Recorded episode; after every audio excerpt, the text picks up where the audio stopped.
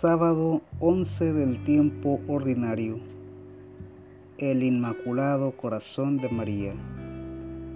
Reflexionamos con el Santo Evangelio según San Lucas, capítulo 2, versículos 41 al 51. Los padres de Jesús iban todos los años a Jerusalén para la fiesta de la Pascua. Y así, cuando Jesús cumplió doce años, fueron allá todos ellos, como era costumbre en esa fiesta. Pero pasados aquellos días, cuando volvían a casa, el niño Jesús se quedó en Jerusalén sin que sus padres se dieran cuenta. Pensando que Jesús iba entre la gente, hicieron un día de camino pero luego, al buscarlo entre los parientes y conocidos, no lo encontraron. Así que regresaron a Jerusalén para buscarlo allí. Al cabo de tres días lo encontraron en el templo, sentado entre los maestros de la ley, escuchándolos y haciéndoles preguntas.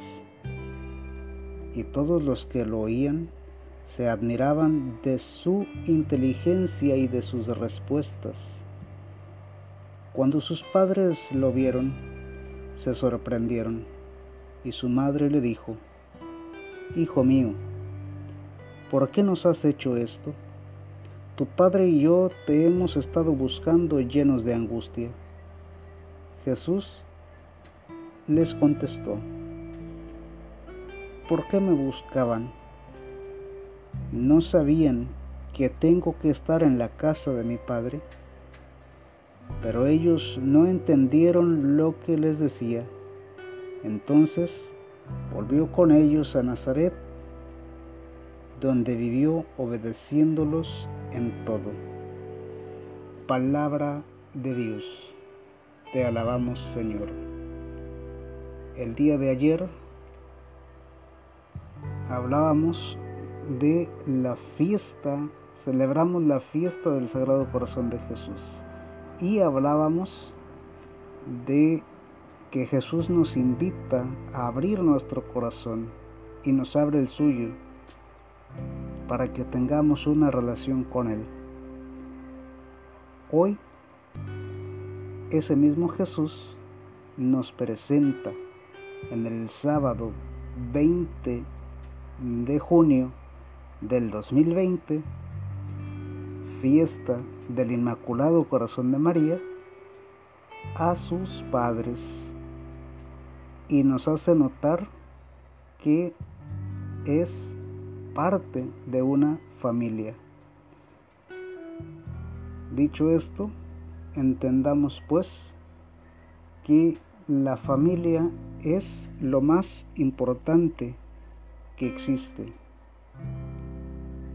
Entonces, si Jesús, siendo el Maestro y el Señor, tiene una familia y además de tener una familia, es obediente a sus padres.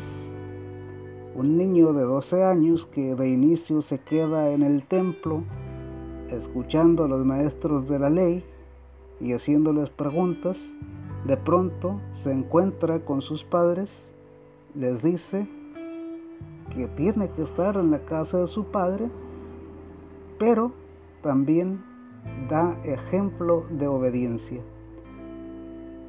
Si Jesús es obediente, también este es un llamado especial para los jóvenes, para los niños, a que podamos ser obedientes.